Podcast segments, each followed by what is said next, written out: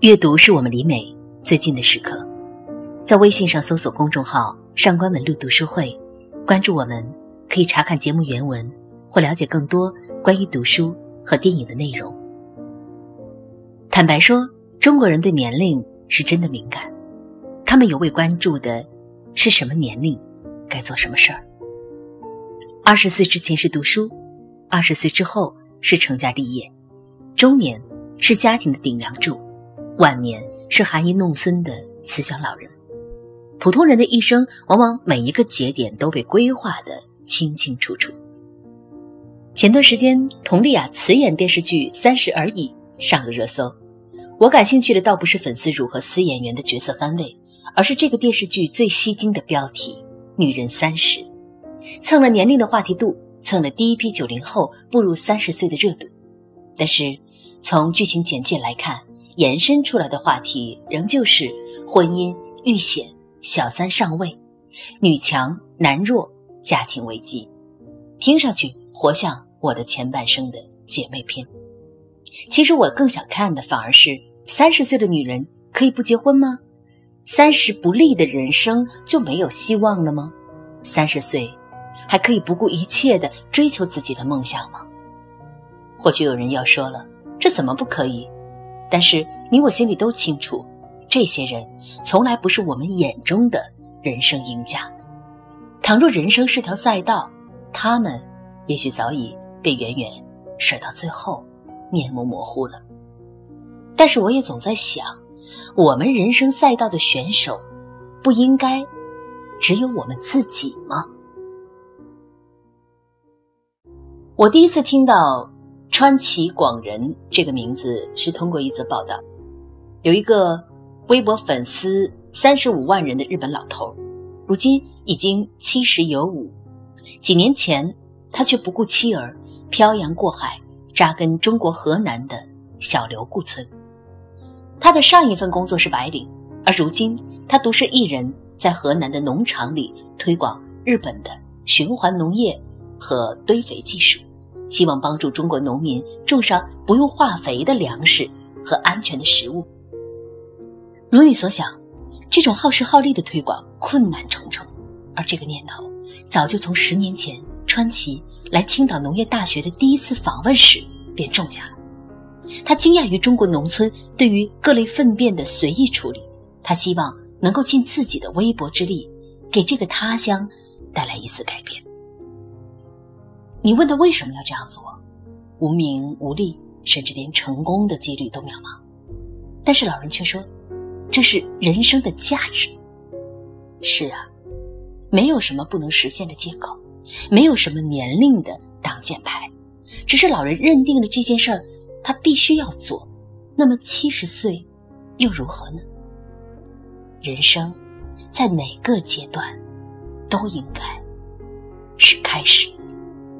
而我更早的明白这句话，其实是源自一本小说，很有名很有名的一本小说。一九五四年的诺贝尔文学奖将海明威的声望推上了一个顶峰，也让《老人与海》成为了无人不知的经典。好像人人都知道有一个老渔夫圣地亚哥，他如何在持续八十四天的霉运中坚持出海，如何。历经艰辛捕到大鱼之后，又目睹大鱼被鲨鱼潮所吞噬。这个故事截取了一个老人的四天，却讲明白了人生的大起大落，讲明白了一个人可以被毁灭却无法被打败的豪气。同样，书以寄情，海明威对圣地亚哥的心情从来都是感同身受的。在一九五二年完成这本书之前。海明威已然六七年没有出版过任何新作，同时他在伦敦遭遇了车祸，在意大利又遭遇了枪伤，他的才华被所有人判定为无效，好像他的写作生涯已经到了至暗的时刻。那时他已年近五十，放弃吧。至少还能保留一丝脸面，继续写吧。他能否推翻过往的自己呢？在接受记者采访时，海明威说：“《老人与海》本来可以写一千多页，但是他没有，因为他要写的从来不是一个人一生的流水账，而是一个人独挡世界的寂寞和勇气。他写的是圣地亚哥，也是他自己。”五十三岁的海明威凭借《老人与海》的出版，终于再次站到了文坛的顶端。证明自己这件事儿，从来都不晚。关于写作，海明威有一个特别出名的冰山理论。他说，冰山在海里移动很是庄严宏伟，这是因为它只有八分之一露在水面上。而海明威最为践行这条理论的书，莫过于《老人与海》了。很多人可能从小就听过这本青少年必读的名著。但是却始终没有翻开这薄薄的几万字，或者看了，但是打心底里不明白它究竟好在哪里呢？啰里啰嗦的几万字，好像只为了描写一个垂朽的老人如何坚持出海，内心如何纠结，好不容易打到了一条大鱼，带回来的路上却被鲨鱼吃得干干净净，只剩下鱼骨，实际上是一无所获的。没错。这本书就是这么一个平淡、毫无转折的故事，别说很多读者看得眉头紧皱。在早上几年，其实我也是读不进海明威的极简的。但是，正如我在网上看到的一句话说：“你不懂海明威，为何经典？其实是件好事，因为你的人生没有遭遇过什么挫折，过得非常幸福。”而如今，我再次翻看海明威，突然。便懂了。读《老人与海》尤为需要阅历的联想。海明威永远不会像其他作家那样把细节嚼烂了喂进读者的嘴里，他省略了太多太多无关紧要的东西，而他只抓住了最为普遍的人性。小说里面有一个很有意思的细节：当老人抓住了一条大鱼，与之缠斗了、僵持了十几个小时之后，他却不停的。在强调着沙丁鱼，他说：“一定要记得吃沙丁鱼，不管你多么不想吃，天亮后一定要把沙丁鱼吃了。”一个紧张而迷茫的人，未曾不像老人那样自言自语过。清醒一下，你应该勇敢而自信。一个面临机会却害怕自己实力不足的人，也未曾不像老人那样要给自己一个盼头，熬过这个暗境，明天。将会多么美好！那么，当老人一个人孤独的在海面上拼搏，他能依靠的就只有他自己，他能对话的也只有他自己。我想，也许我们每一个成年人都是离岸漂泊的渔民，人们看到的只有我们渔网所获的那些猎物，个中的尖酸和辛苦，只有我们自己去消化；个中的辉煌。也只有我们自己心底最清楚。总有人说，中国版的《老人与海》是余华的《活着》，因为他们的故事内核讲述着的是相似的心境，就是人可以被毁灭，但不能被打败。八十多天没有捕到鱼，对于一个渔民而言是一种耻辱啊！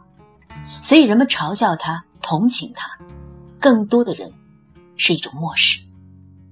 圣地亚哥依靠着酒吧老板救济，吃上顿饱饭，唯一的关怀呢，是来自一个涉世未深的男孩。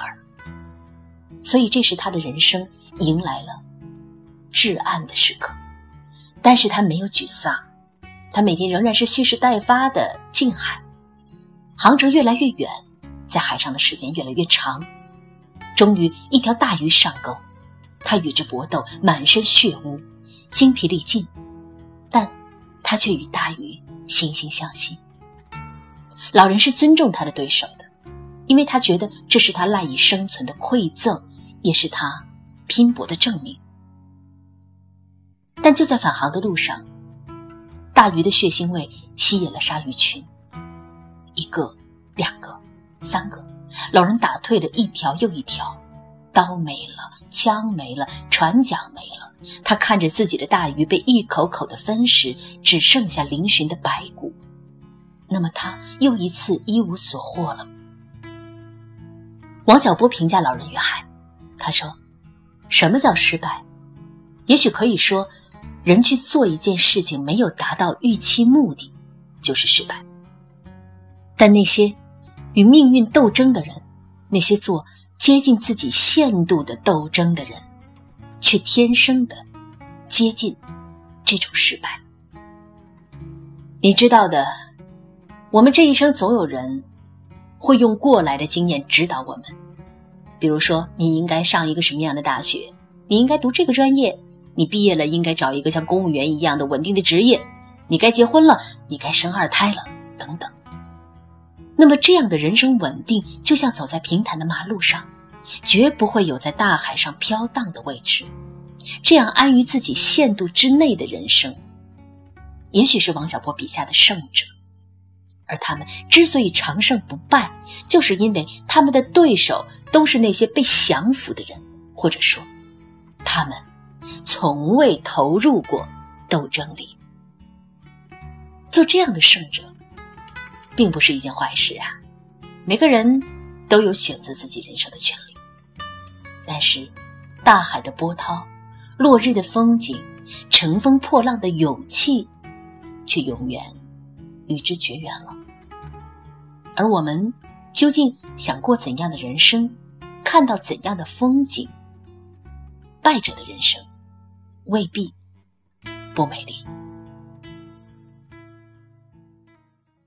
小说的结尾是老人梦见了雄狮，这是很有意象的一个梦境。毫无疑问，所有人看他都是一个可怜的失败者，拖着一副骨架而归。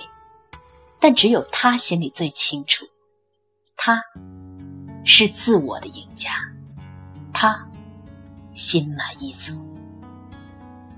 取悦别人还是取悦自己？我永远选择后者。你喜欢圣地亚哥吗？你是如何看待成功与失败，还有自我选择的？欢迎各位到上官文录读书会的微信公众号去留言。如果你想查看今天节目的原文，你也可以到微信上搜索公众号“上官文录”。阅读是我们离美最近的时刻，让我们共赴一场美丽的约会。我是上官文露，今天的读书时间就到这里，祝您晚安。